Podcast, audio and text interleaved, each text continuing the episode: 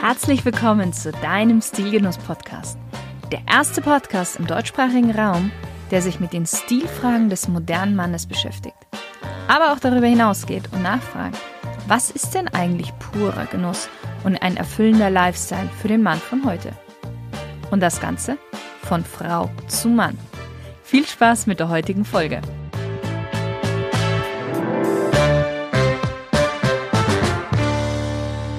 Hallo lieber Stilgenusshörer. Heute wollen wir uns mal über ein ganz, ganz wichtiges Thema unterhalten. Weil selbst der beste Anzug oder das am besten sitzende Hemd, die schickste Hose, können einen Mann nicht wirklich attraktiver machen, wenn er nicht gleichzeitig gepflegt ist. Und wir haben in der Vergangenheit viel über Kleidung gesprochen, aber heute, finde ich, ist es mal Zeit, über die nötige Pflege zu sprechen. Weil vor gar nicht allzu langer Zeit warst du als Mann echt aufgeschmissen, sag ich mal, wenn du Produkte für die Hauptpflege gesucht hast. In den Regalen der Drogerien zum Beispiel tummelten sich Produkte für Frauen. Auch im Internet gab es nicht wirklich viel Auskunft, wenn man danach gesucht hat.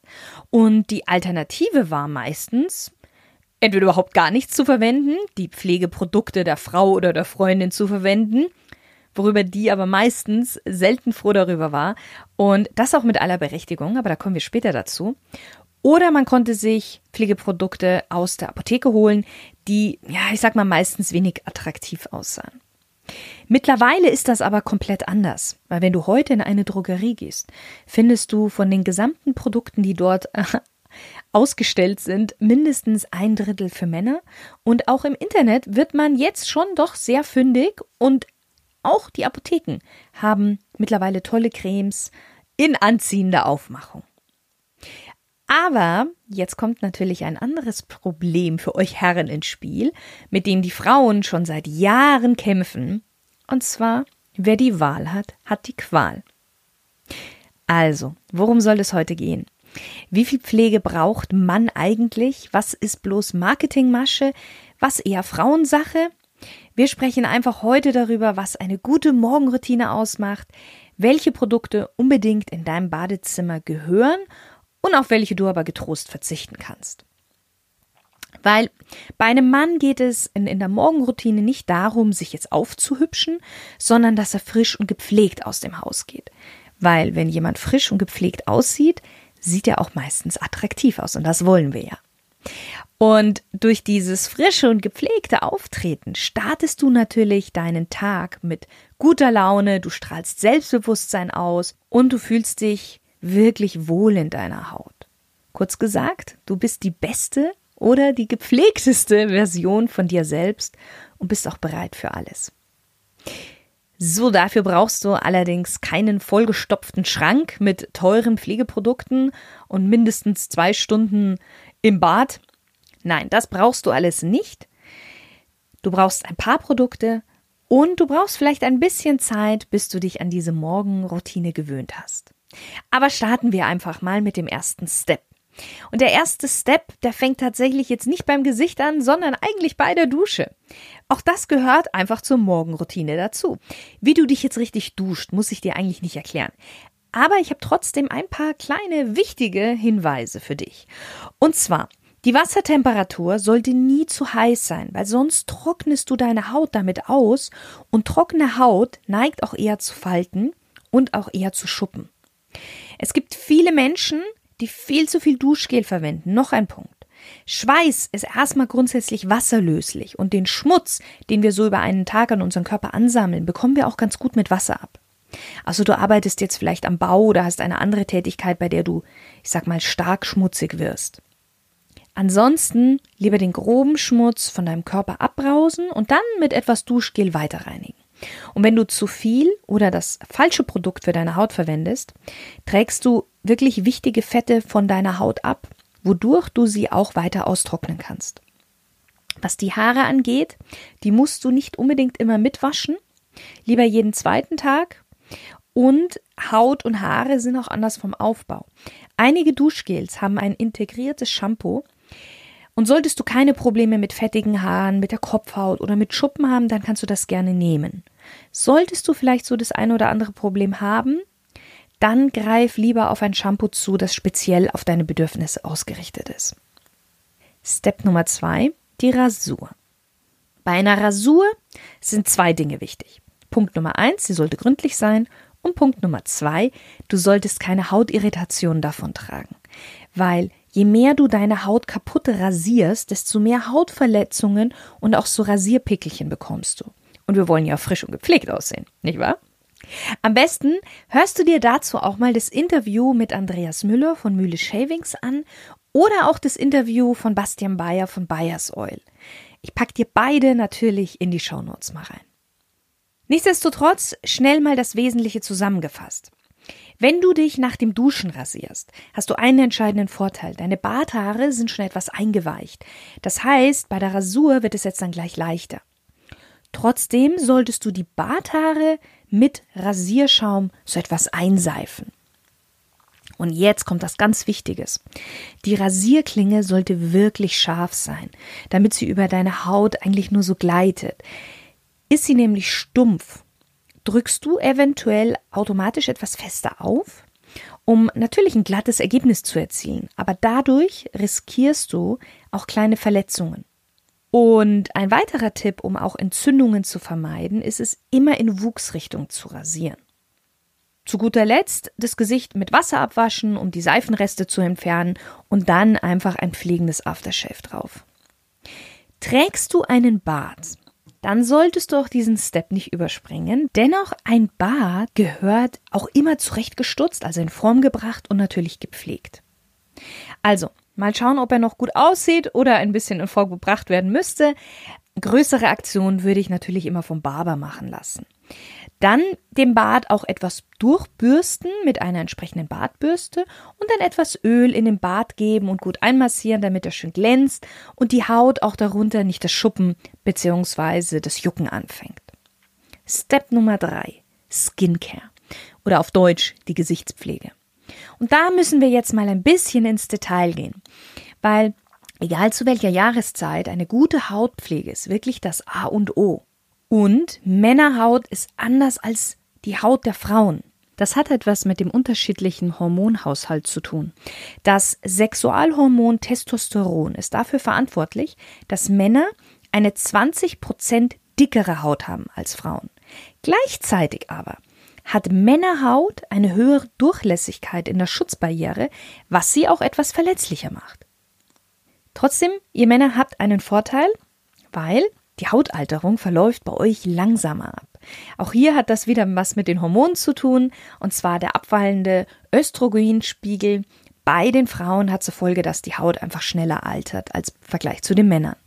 Und die Wasserspeicherkapazität und die Talgproduktion nehmen jeweils ab. Dadurch werden Falten einfach schneller sichtbar. Damit haben die Männer kein Problem. Andererseits aber haben eben die Männer eine recht große Talgproduktion weil sie eine Vielzahl von Talgdrüsen haben und die produzieren täglich etwa doppelt so viel Talg wie eine Frauenhaut. Und das lässt das Hautbild von Männern oft etwas grobporiger, bisschen fettiger wirken. Und das ist auch der Grund, warum Männer häufiger mit Unreinheiten zu kämpfen haben als die Frauen. Also kurz zusammengefasst, die Haut der Männer ist dicker, großporiger, fettiger und auch durchs Rasieren natürlich öfters gereizt. Dass es Pflegeprodukte für Frauen und Männer gibt, ist also nicht nur Marketing, sondern hat wirklich seine Berechtigung. Und deswegen auch bitte nicht die Produkte der Frau oder der Freundin verwenden. Also, wie pflegst du denn am besten deine Haut? Am besten, du trägst ein pH-Wert ausgleichendes Gesichtswasser auf oder ein Tonic, entweder mit einem Wattepad oder mit der Hand. Dadurch wird die Haut schon mal sehr schön vorbereitet auf die Pflege, die jetzt danach kommt. Und danach kannst du nämlich eine Creme, ein Fluid oder ein Gel, um die Hautbarriere bei der eigenen Regeneration und Stabilisation zu unterstützen. Und da auch nicht einfach aufs Gesicht drauf klatschen und schnell verreiben, da neigen Männer sehr gerne dazu, sondern mit sanft kreisenden Bewegungen eine kleine Menge des Produktes auf deine Gesichtshaut auftragen, Wangen, Stirn und Augenpartie. Welches Pflegeprodukt im Detail für dich und deine Haut geeignet ist, hängt natürlich von deinem jeweiligen Hauttyp ab, weil das Pflegeprodukt sollte an den Fett- und den Feuchtigkeitsgehalt der Haut angepasst sein. Jetzt fragst du dich sicherlich, okay, wie erkenne ich denn meinen Hauttyp? Jede Haut ist anders, aber man kann die Haut grundsätzlich in vier Typen unterteilen. Eine normale Haut, das heißt, du hast so gut wie kaum Probleme mit deiner Haut, sie ist pflegeleicht und unkompliziert. Dennoch bitte diese normale Haut nicht vernachlässigen. Trockene Haut, hier fehlt es ganz klar an Feuchtigkeit. Meistens ist dieser Hauttyp empfindlich und neigt auch eher zu Rötungen. Und durch diesen Feuchtigkeitsmangel hast du auch oft ja so ein Spannungsgefühl, vielleicht auch ein bisschen Juckreiz und du neigst vielleicht auch zu schuppigen Stellen. Fettige Haut, du hast eine starke Talgproduktion, die die Haut im Laufe des Tages auch so glänzen lässt. Deine Haut ist eher grob porig, neigt vielleicht auch zu Pickelchen oder Mitessern. Mischhaut, die T-Region, das heißt die Region über Stirn, Nase und Kinn, ist fettig und glänzt. Andererseits aber die Region um die Augen und um die Wangen ist hingegen eher trocken. So, jetzt kennst du die vier Typen. Wenn du dir nicht sicher bist, dann geh lieber zu einem Dermatologen, der kann dir auch die passende Pflege verschreiben und vor allen Dingen dann auch, wenn du wirkliche Hautprobleme hast. Zu guter Letzt, bitte, den Sonnenschutz nicht vergessen. Und wenn du dich jetzt fragst, Moment, Sonnenschutz brauche ich doch nur im Sommer und ich brauche das ja sowieso nicht. Ausreichender Sonnenschutz ist erstens auch im Winter sehr, sehr wichtig und auch für alle Typen. Warum im Winter? Die Sonne ist auch im Winter nicht so schwach, wie man vielleicht erstmal vermuten mag. Zweitens ist die Haut im Winter sonnenentwöhnt, was sie besonders empfindlich macht. Deswegen auch im Alltag, also nicht nur wenn du am Strand bist oder beim Baden, sondern auch im Alltag mindestens einen Lichtschutzfaktor von 15 auftragen, am besten 30. Wenn du sehr helle Haut hast, dann kannst du sogar 50 gehen weil UV-Strahlen lassen die Haut sehr, sehr schnell altern. UV-Strahlen sind sogar das, was die Haut am schnellsten altern lässt. Und zudem natürlich erhöhen sie auch das Hautkrebsrisiko. Und wenn du jetzt vielleicht denkst, so, oh Gott, diese dickflüssige, weißliche Sonnencreme jeden Tag aufs Gesicht, die man so vom Strand kennt, dann kann ich dich beruhigen. Es gibt mittlerweile ganz tolle und in der Textur wirklich leichte Sonnencremes, die überhaupt gar keinen weißen Film hinterlassen und man so gut wie nicht spürt, dass man eine Sonnencreme aufgetragen hat. Die einzige Frage, die du dir jetzt stellen musst, ist eigentlich, wie wichtig ist dir denn deine Gesichtshaut? Übrigens noch ein kleiner Tipp und was die wenigsten bedenken, auch das Kopfkissen ist verantwortlich für eine saubere Haut und für eine gesunde Haut. Denn das Kissen ist ein Ort, auf dem wir sehr viel Zeit verbringen und unser Gesicht lange Zeit auch darauf liegt. Und nicht nur unser Gesicht, auch unsere Haare. Das heißt, die Folge davon ist abgestorbene Hautschüppchen, Schmutz aus den Talgdrüsen, Fett- und Schuppenpartikel, die wir über den Kopf und die Haare verlieren, landen alle auf dem Kopfkissen. Und selbstverständlich auch die kleinen Tierchen, gegen die wir so gut wie gar nichts machen können eigentlich, die Hausstaubmilben. Und die wären ja an und für sich nicht ganz so schlimm, aber ihre Ausscheidungen. So, die Lösung ist ganz simpel. Alle sechs bis acht Wochen das Kissen, klar, die Decke natürlich auch, in der Waschmaschine bei 60 Grad waschen und, und ich denke, das ist aber selbstverständlich, die Bettwäsche regelmäßig wechseln. Kommen wir zu Step 4. Deodorant und Parfüm. Und auch hier kann ich dir nur meine Folge über Düfte ans Herz legen. Ich verlinke sie dir auch wieder in die Show Notes. Da kannst du ganz, ganz viel über Parfüms auch nochmal erfahren. Beim Deodorant empfehle ich dir ein relativ duftneutrales Deodorant, weil du ja später den Duft durch dein Parfüm herausstellen möchtest. Ob du lieber Spray oder Rollon bevorzugst, ist dir überlassen. Wenn Spray, dann bitte nicht aus der Dose, weil da ist so viel Treibgas drin, was nicht so gesund ist, nicht so gut für die Umwelt ist und du zahlst mehr für weniger tatsächlich, als wenn du so ein Spray aus der Flasche dir holst. Und es sollte natürlich auf gar keinen Fall Aluminiumsalz enthalten sein. Beim Parfüm, wie schon gesagt, hör dir gerne meine Folge dazu an, aber weniger ist mehr. Du willst keine laufende Dunstwolke sein und andere olfaktorisch belästigen. Ich empfehle immer jeweils einen Pumpsprüh auf die Ellenbeuge jeweils und dann entweder einen insgesamt in den Nacken oder wer etwas mehr möchte, jeweils einen Pumpsprüh hinter dem jeweiligen Ohr. Warum in die Ellenbeuge? Hier wird durch die Bewegung des Tages viel Wärme produziert und Parfüm liebt Wärme. Außerdem steigt Duft immer nach oben auf. Also wenn du nur im Kopfbereich dein Parfüm sprühst, verfliegt der Duft einfach sehr schnell nach oben. Und du riechst selber gar nichts mehr, beziehungsweise andere nicht. Step Nummer 5. Styling der Haare. Hier kommt es sehr auf die aktuelle Frisur an, die du gerade trägst und variiert natürlich zu jedem. Gleichwohl ist das Styling der Haare, in welcher Form es auch ausfallen mag, unabdingbar natürlich für einen gepflegten Auftritt. Step Nummer 6 und unser letzter Step und somit kann man auch sagen, der letzte Check. Schau nochmal in den Spiegel. Passt alles? Sind die Fingernägel sauber und kurz geschnitten? Hast du auch die Zähne geputzt? Gucken Haare aus der Nase vielleicht heraus und möchten gerne gekürzt werden? Bei manchen Männern neigen ja auch die Augenbrauen so etwas zusammenzuwachsen und frag dich, müssen die vielleicht wieder mal ein bisschen gezupft werden? Monobraue ist out.